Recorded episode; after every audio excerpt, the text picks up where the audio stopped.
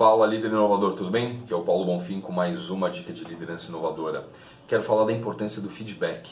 Tem muita gente que passa as atividades para a equipe, né, atividades do dia a dia ou algum projeto que acompanha, o negócio encerra e o pessoal olha e faz uma reclamação, etc. Ou pensa assim, ah, já foi, paciência, assim mesmo.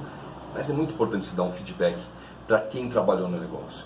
Olhar o trabalho como foi feito, olhar o que foi feito, olhar o resultado e dizer é, a sua percepção sobre aquilo, para as pessoas entenderem como elas têm trabalhado e para elas entenderem o que elas têm que melhorar.